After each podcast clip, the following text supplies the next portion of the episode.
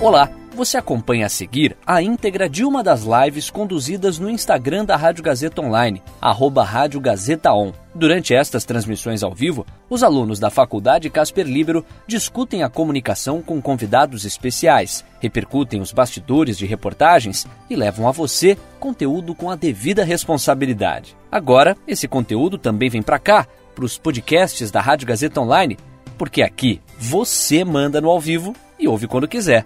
Boa live para você. Caio Mello aqui novamente para mais uma live da Rádio Gazeta Online em parceria com a revista Esquinas. Teve um pequeno probleminha na conexão com o Thiago e também aqui com o meu celular, um probleminha. Infelizmente a live acabou se perdendo, a primeira live, mas a gente vai continuar a nossa conversa então sem nenhum problema. Vou chamar de novo o Thiago aqui para a gente continuar nossa conversa. E o Thiago Pansica Casperiano, repórter de esquinas, ele produziu uma reportagem, que é uma, foi uma reportagem denúncia, que tratava das condições de trabalho dos sepultadores, aquelas pessoas que têm o trabalho somente de sepultar as vítimas, principalmente do coronavírus nesse momento de pandemia, que se tornou a principal causa de morte, pelo menos aqui em São Paulo. Já vou chamar o Thiago aqui para. E aí, aí, relembrando que você pode interagir, participar aqui com a gente, mandar a sua pergunta, a sua dúvida, interagir conosco. Então, você é sempre muito bem-vindo para participar. Aqui, ó, como já está fazendo o Rodrigo Ratier, o Enzo Crispim, enfim, várias pessoas sempre participam aqui com a gente. Sempre importante essa participação de vocês, esse carinho que vocês nos dão. Tiago, acho que já vai entrando aqui. Teve um probleminha com a conexão uns minutinhos atrás. Acontece, infelizmente, mas a gente nada que atrapalhe e prejudique o papo. A gente continua conversando, então, com ele sobre esse assunto tão importante que são as condições de trabalho das pessoas que trabalham com sepultamento. Afinal, é, são, é um trabalho bastante delicado que requer uma série de cuidados, principalmente porque o contágio ainda pode acontecer, mesmo com a pessoa já falecida. Né? Então, então a gente vai, vai acabar. É um, é um trabalho que precisa realmente de bastante cuidado. Ó, o Leonardo Levati está perguntando quais outras lives estão disponíveis para a gente ver no YouTube. Todas as lives que a gente vem fazendo aqui, tanto eu, que quando entrevisto o repórter da revista Esquinas, como também é, a pessoal da produtora, as lives que eles fazem, também ficam disponíveis lá no canal do YouTube da Rádio Gazeta Online. Você pode entrar por lá, acompanhar caso você tenha perdido alguma live, quiser ver de novo. Então você pode entrar por lá para assistir, reassistir ou assistir, enfim. E aqui eu vou tentar o contato novamente com o Thiago aqui. Acho que agora foi. Opa! Aê! Agora foi e agora eu consigo no vídeo também te ver, Thiago. Consegue me ver? Então, perfeito. Sim, sim. que bom que, que agora deu certo, né? Tiago, só retomando um pouquinho seu último raciocínio, você estava comentando que essa pauta já estava em discussão do, com o pessoal do Esquinas, eles já estavam com a ideia de fazer essa reportagem, e você comentou que fez uma, uma outra reportagem com um tema semelhante, né? Foi mais ou menos aí então que você chegou nessa temática dessa reportagem que a gente vai tratar hoje? Exatamente. É, nós fazemos né, uma reunião semanal às sextas-feiras ali com o pessoal é, sextas ou segundas-feiras com o pessoal que está cobrindo é, a, o caso do coronavírus com a gente de esquinas, né, entre os editores e os repórteres. E essa pauta surgiu lá, primeiramente. É, essa pauta, no caso, dos cemitérios e funerárias, né, em São Paulo. É, e essa pauta, no caso que a gente está conversando agora, né, sobre a denúncia, ela foi uma pauta que surgiu a partir desta primeira, que também já foi publicada lá, que eu escrevi junto com o Lucas Brito essa primeira e a partir dela surgiu essa segunda. Entendi. E para a gente até já partir para o momento da denúncia, você conversou com o Sindicato dos Trabalhadores na Administração Pública e Autarquias no município de São Paulo, o SINDICEP, né, a abreviação. E eles afirmaram que faltavam equipamentos de segurança para os profissionais da área, justamente. Eles, inclusive, reutilizavam macacões, o que não é recomendado pelas normas de saúde. Ajuda a gente, então, a entender o tamanho da gravidade, o tamanho dessa denúncia. Exatamente, Caio. É, foi isso que o, Manuel ele reportou para mim é, em uma das visitas dele a um cemitério da Zona Leste, que os macacões estavam sendo reutilizados, né? E para a gente ter uma noção assim do quão perigoso isso é, é a, a, na última na última coletiva em que o governo e, o, e a cidade de São Paulo trataram do assunto, é, ficou, ficou marcado que os funerais com pessoas suspeitas ou que testaram positivo para Covid-19 é, não acontecem mais. A família não tem mais a chance de se despedir, nem mesmo com um caixão fechado, né?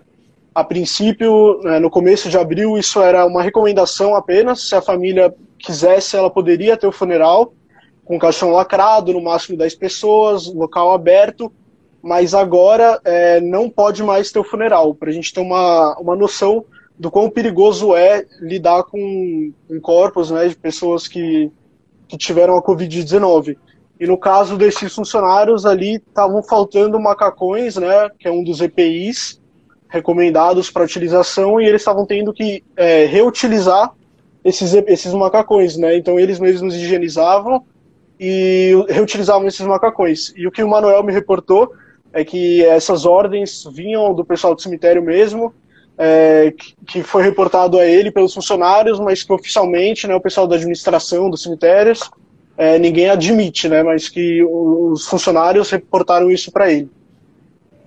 Você falou do Manuel, o Manuel Norberto Pereira, que foi a sua principal fonte da reportagem. Ele faz esse trabalho de sepultador há 20 anos e ele coordena o sindicato dessa categoria. Qual que é a importância, Tiago, de humanizar essa categoria e qual, quais as maiores descobertas que você fez fazendo essa reportagem? É, bom, Caio, eu acho que a importância de humanizar essa categoria, né, é mostrar para ela que eles, é, mostrar para as pessoas que eles também estão ali na linha de frente, né, é, todos esses números assustadores que a gente vê na televisão, né, em relação a óbitos, é, que já estão ultrapassando os 13 mil, é, todas essas pessoas né, merecem um, um funeral digno, é, as famílias querem dar isso para elas. É, então, todas essas pessoas, quando a gente vê esses números assustadores é, de infectados, de mortos, tudo isso reflete também no sistema funerário, porque todas essas pessoas têm que ter um enterro ou um crematório digno, né? E existem profissionais na linha de frente para garantir isso a essas pessoas. Então é, é, ressaltar o trabalho importante que essa, essa categoria vem fazendo nessa, nessa época de pandemia. Tiago, várias pessoas já estão interagindo aqui com a gente, por exemplo, Fábio de Paula, Andréa Rocha, Mariana Galvão e a Fernanda Almeida mandou pergunta já. Ela perguntou aqui, Tiago, o Manuel chegou a abordar a morte de algum agente sepultador por coronavírus? É, então, nas minhas conversas com o Manuel, né, ele foi muito solícito, é, inclusive, depois ali que eu terminei de apurar essa matéria, ele continua interagindo comigo. É, ele me manda quase que semanalmente notícias, né? E ele comentou, sim, da, é, teve a morte, não especificamente de um agente sepultador, mas até onde eu sei, ele confirmou a morte de um, de um funcionário do cemitério da saúde. Ele trabalhava na administração do cemitério, morreu por Covid-19, ele já ele fazia parte do grupo de risco. É, e recentemente, isso foi no mês de abril ainda, recentemente, na semana passada, o Manuel me encaminhou é, de novo, né, foi mais uma mensagem é, reportando a morte de uma, de uma outra funcionária. É, ele não especificou, é, é, não me especificou qual que era a função dela dentro do cemitério, mas teve mais uma morte, assim, com certeza. Então, pelo menos duas pessoas que trabalhavam ali é, faleceram por conta do Covid-19, né, pessoas ligadas ao sistema funerário. É, isso, no mínimo, foi o que eu, até onde eu sei que o Manuel contou para mim. A gente sempre fala dos profissionais de saúde que estão na linha de frente, o combate à pandemia, e que podem, então, na, nesse grupo de realmente bastante exposto, né, um grupo de bastante exposição, eu acho que esses funcionários da serviço funerário, sepultadores, também estão num grupo de bastante exposição, né, Tiago? E por isso a importância desses equipamentos de proteção individual, né? Com certeza, com certeza. É, sa saíram, né, o Ministério da Saúde divulgou uma cartilha é, onde, onde seguia ali os, os passos que as pessoas que, que trabalham, manuseiam esses corpos, né, tem que seguir desde o hospital até a funerária, e para cumprir essas normas, né, para garantir a segurança desses funcionários, é essencial é, os equipamentos de segurança individual, né, que em alguns momentos, em alguns locais específicos, chegaram a faltar.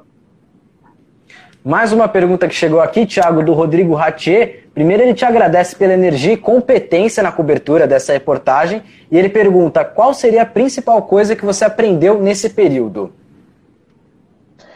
É, então, é, eu quero agradecer o Rodrigo também, tem sido um prazer trabalhar com ele. É, a gente realmente, é, todo mundo está envolvido nessa cobertura, sente que a gente está fazendo realmente uma diferença, né? É, a gente está conseguindo levar informação para as pessoas. É, teve uma mobilização muito grande do pessoal, né, ajudando. Então a gente que está participando sente que a gente está realmente fazendo a diferença e queria agradecer por essa iniciativa também. E tem sido um prazer, né? É, e eu acho que o que eu, o que eu mais aprendi é, durante a cobertura dessa reportagem, para falar a verdade, eu aprendi muita coisa, é, muita coisa em relação ao jornalismo e em relação a, ao tema da pauta, né? É, em relação ao jornalismo, é, eu entreguei essa primeira matéria, né? Eu comentei que essa matéria que a gente está tá pautando aqui nessa reunião, ela é um desdobramento de uma primeira matéria que foi publicada no mesmo dia lá no site eu escrevi em parceria com o Lucas Brito. A princípio, eu entreguei essa primeira matéria para o Rodrigo. É, uma matéria boa, eu gostei do resultado também. É, mas aí veio um questionamento, né, uma provocação ali por parte dele. Pô, mas você acha que não, não tem mais alguma coisa? É, de repente, conversando com essa pessoa, seguindo esse caminho. E eu segui essas orientações, né? E saiu essa segunda matéria, que ficou, inclusive, tão legal quanto a primeira, né? Surgiu essa denúncia por parte do Manuel.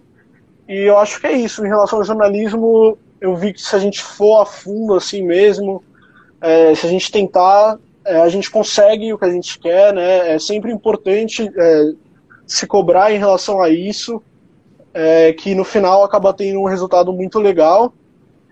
É, e praticamente, né, é prático assim em relação às funerárias e cemitérios, é, nessa primeira matéria eu conversei com a, com a presidente do, do sindicato dos cemitérios particulares, né, cemitérios crematórios particulares do Brasil. Eu acho que a, o que mais me chamou a atenção em tudo é, foi o que ela comentou comigo, que o, o problema do sistema está principalmente no armazenamento desses corpos e não no, nos enterros, né, não nos cemitérios e crematórios em si, mas sim no, no armazenamento é, desses corpos seja no hospital, nos crematórios, nos cemitérios, que faltam câmeras para armazenar esses corpos, né? É, que uhum. o principal problema, na realidade, é esse: a falta de espaço e lugares adequados para armazenar esses corpos e não realmente aponta ali os cemitérios e, e crematórios. É claro que existem exceções, né? Tem casos como Manaus, que realmente o espaço passou a ser um problema, mas que a princípio o principal problema é esse, está relacionado ao armazenamento desses, desses corpos, né, que são feitos em câmeras refrigeradas. Pelo que você apurou, os cemitérios particulares estão em condições melhores que os cemitérios públicos?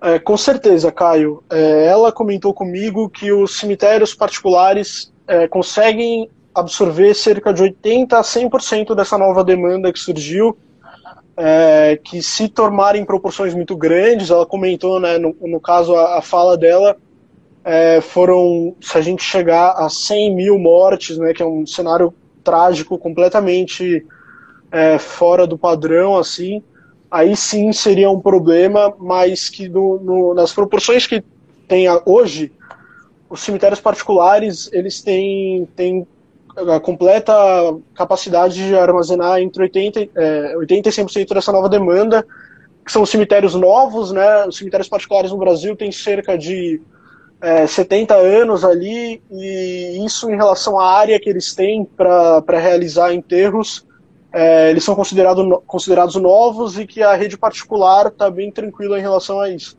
Eles realmente têm a capacidade de, de, de dar conta dessa demanda. E Thiago, voltando agora para a denúncia do Manuel, em algum momento ele cogitou fazer essa denúncia anonimamente? E queria perguntar para você, aproveitando essa pergunta também, como é que foi colher uma denúncia de maneira remota? Então, é, o Manuel ele é uma das fontes que eu entrevistei, né, nesse processo entre essas, é, essas duas matérias que eu escrevi. E algumas das fontes realmente pediram anonimato, né? Eu conversei com um rapaz que trabalha no Araçá, é, eu acho que é, um, um, dia antes de eu conversar com esse rapaz do Araçá, saiu uma matéria na, na emissora Globo, né? Fazendo uma denúncia é, sobre o cemitério, o próprio cemitério do Araçá, de condições precárias em relação a vestiários, é, comida e essas coisas, então acho que isso talvez tenha ajudado um pouco no fato dele pedir esse anonimato, né? Tomou umas proporções muito grandes, realmente, o caso ali do Araçá. É, teve um outro funcionário também do Cemitério da Consolação que pediu esse anonimato.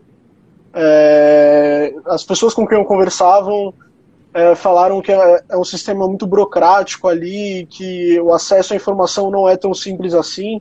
Muitas pessoas com quem eu conversava me passavam o número de assessoria de imprensa me desejavam boa sorte, né? É, porque realmente é um pouco complicado nessa esfera pública de conseguir algumas informações em relação a isso. Mas o Manuel em si, ele está ele tá, ele tá trabalhando no sindicato, né? Ele, ele deixou é, o ofício dele de coveiro ali, ele está é, com uma licença para trabalhar pelo sindicato durante um ano. É, então ele disse que não tem esse problema, que poderia vincular o nome dele mesmo. É, ele tem trabalhado muito nesse sentido. Ele ele visita semanalmente os cemitérios da, da região de São Paulo aqui, é, um por um, para conferir como estão é, como estão os equipamentos, a, a segurança que está sendo fornecida para esses trabalhadores dos cemitérios. Né? Então ele ele está focado completamente nisso agora, ele está com essa licença para trabalhar para o sindicato, né? E então ele não, não pediu, no caso dele, não precisou desse anonimato, mas tiveram outras fontes que que pediram sim. Ah, entendi, Thiago. E a sua reportagem desde sempre já era para ser uma denúncia ou ela foi ganhando, é, ganhando essa característica conforme você foi apurando? Ah, foi conforme a apuração, né? É, como eu comentei, foi essa pauta um desdobramento de uma primeira e, inclusive, apurando essa mesma pauta, né? Eu conversei com o Manuel na hora, eu estava ali com, né, com, fazendo as perguntas, é, rendeu bastante a entrevista e eu só fui me dar conta, né, é, da, da gravidade do que ele falou em relação aos macacões na hora que eu estava ouvindo a, a, gravação da, da entrevista, né, então de, num primeiro momento não era esse o foco, mas depois, é, pesquisando mais e ouvindo com calma o que ele falou, eu percebi que realmente acho que era o ponto alto ali da matéria e que precisava de uma atenção maior mesmo. E a partir desse momento que você descobriu que a sua reportagem seria uma denúncia, quais os principais cuidados que você teve que tomar na hora de escrever? Então, Caio, os principais cuidados que eu tive que tomar foram em relação a, a ouvir todos os lados, né? É, o Manuel fez essa denúncia é, para apuração da matéria anterior que eu comentei, em relação a, aos equipamentos de segurança e tudo mais, né? Que a, a matéria anterior ela tem um foco ali na, em uma entrevista coletiva do Bruno Covas, na qual ele, ele anuncia algumas medidas, né? E eu já tinha entrado em contato com a prefeitura para conversar com eles em relação a isso. Obtive uma resposta da SECOM, é, mais especificamente em relação a, a, aos macacões e as denúncias feitas pelo Manuel, eu não obtive resposta deles e isso consta lá na matéria, né? Porque é muito importante realmente. Foi, foi uma, uma denúncia feita pelo Manuel, mas eu precisava ouvir também o pessoal da prefeitura para ver se eles estavam tomando alguma atitude em relação a isso, se, se realmente era o que estava acontecendo. Eu não tive essa resposta e eu acho que a principal cuidado que eu tomei foi esse, né? Investigar realmente, procurar ir atrás para para ver o que, o que o Manuel estava falando realmente, né? Ver, ver se já estavam sendo tomadas é, tomadas algumas atitudes e tudo mais. É, a prefeitura então não deu, acabou não dando o contraponto que você buscou. E a sua reportagem foi publicada no final do mês passado, no final de abril. Hoje a gente está exatamente, exatamente, na metade do mês de maio. De lá para cá, inclusive pelo que, pelo que você comentou, o Manuel tem te mandado atualizações sobre as condições, enfim. A prefeitura tem agido mais nesse sentido dos sepultadores, mais nesse sentido dos cemitérios, ou continua na mesma situação? Então, Caio, se você pesquisar hoje em relação à, à situação do sistema funerário no Brasil, você raramente vai encontrar matérias novas em relação ao assunto. É, tudo que aparece ali é no máximo até o final de abril. É, parece que o, o, foco realmente saiu um pouco dessa questão. É, a última matéria que eu achei em relação a isso é de uma semana atrás e nela fala que realmente a situação está um pouco melhor é, principalmente a situação de São Paulo e Rio de Janeiro, né, das, das cidades ali mais afetadas pela doença, é, em relação ao sistema funerário, São Paulo e Rio de Janeiro estão mais tranquilos em relação a isso. É, e Fortaleza está um pouco complicado e Manaus está completamente complicado, né? É, como eu comentei, os cemitérios particulares têm capacidade de absorver essa demanda, só que em Manaus, é, 31% da, é, das pessoas vivem abaixo da linha da pobreza, né? É, são 420 reais mensais, então muita gente mesmo não tem acesso a esse serviço particular, principalmente lá em Manaus, então é, a situação deles é a mais complicada no momento, mas a situação de São Paulo e Rio de Janeiro estão um pouco melhores. É, nessa entrevista que eu comentei do, na coletiva do Bruno Covas e do Dória, eles anunciaram uma série de medidas, né? Então, assim, são duas coisas que a gente pode afirmar, né? Que a prefeitura tem feito coisas para auxiliar a classe nesse momento e que em algum momento, meados de março, essas medidas não estavam sendo suficientes para dar conta. É, o que eu não posso afirmar é se essa, se o, a prefeitura poderia estar fazendo mais. Né, que ela faz é, é, um fato, que ela está fazendo é um fato, e que em algum momento isso não foi suficiente também é um fato. É, agora eu não sei se eles estão fazendo tudo, tudo que eles podem, né?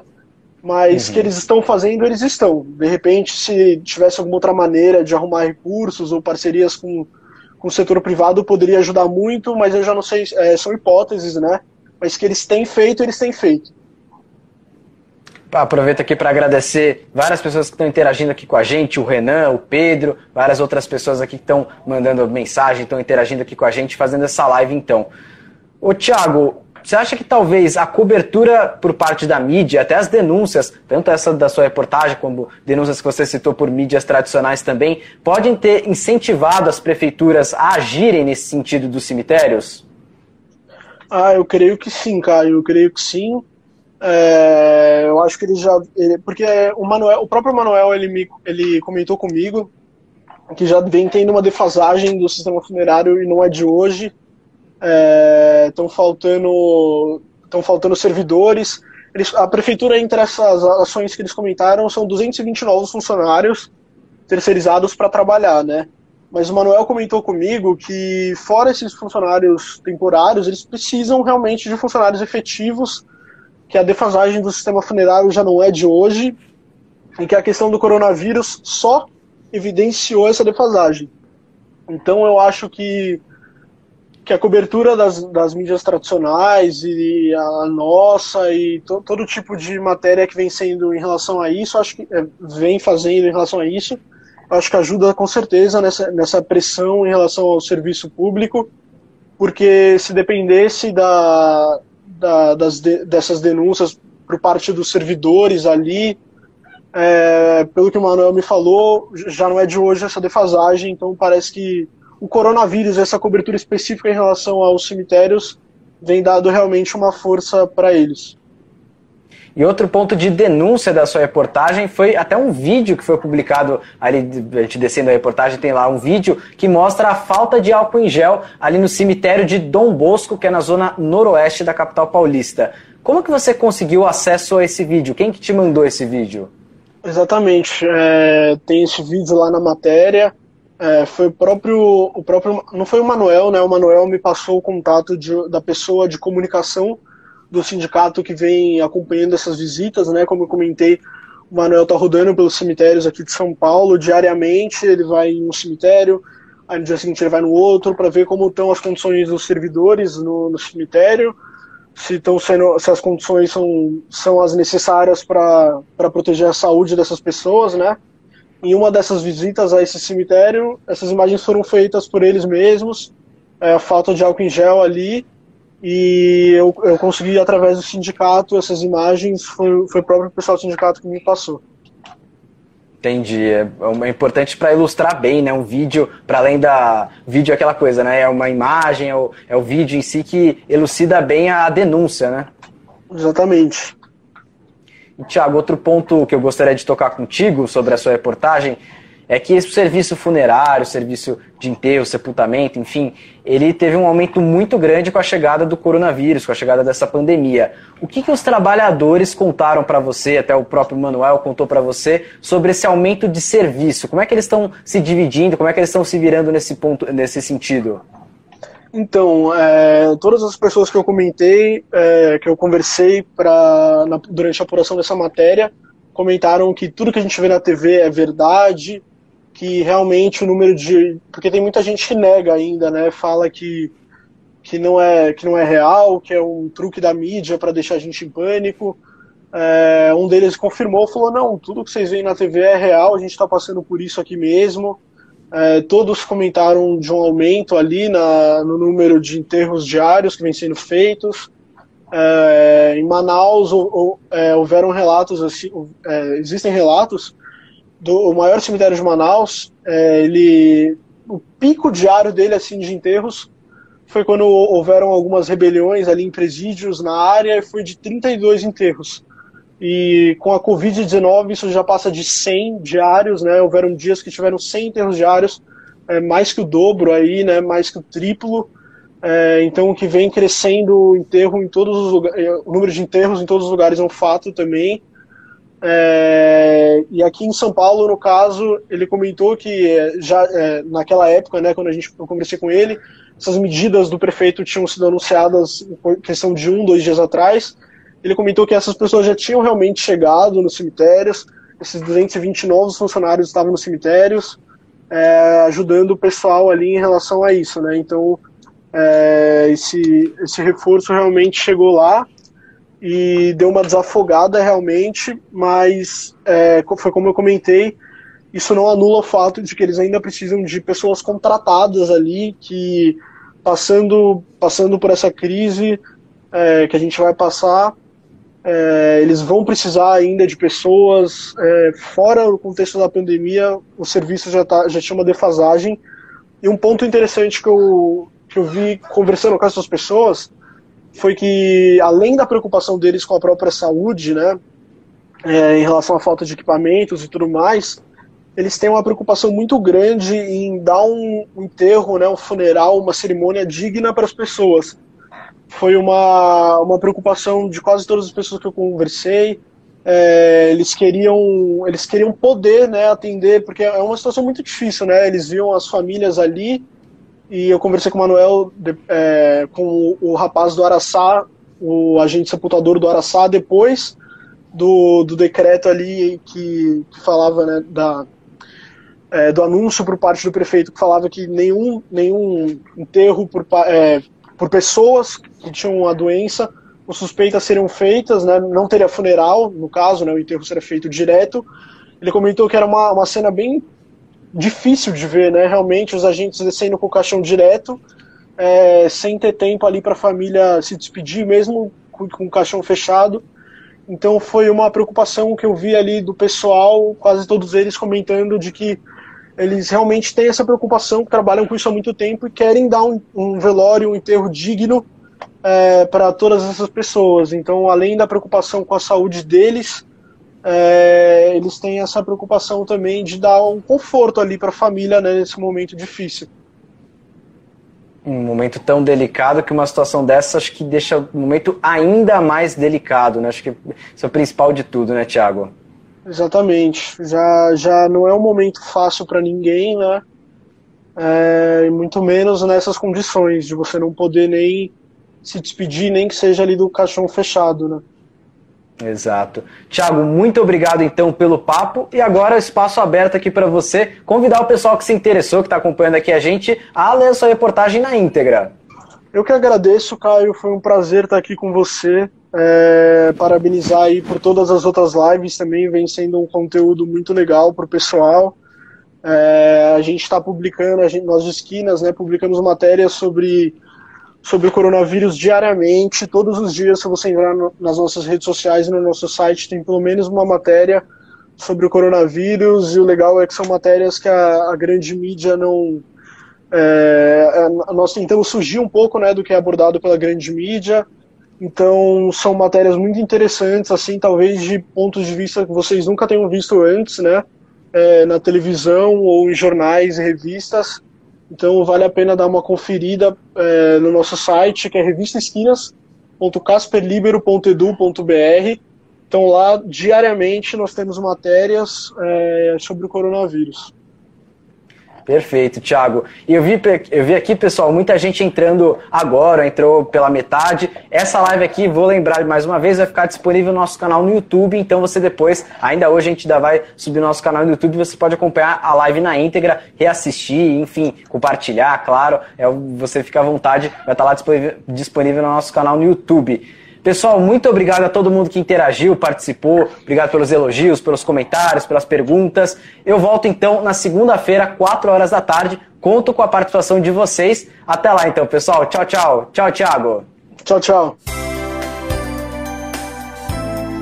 E aí, curtiu?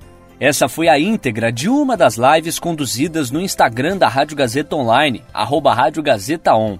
Siga a gente por lá e fique ligado nas novidades são os alunos da Faculdade Casper Libero com a mão na massa para levar a você um conteúdo de qualidade. Podcasts Rádio Gazeta Online. Você ainda mais conectado.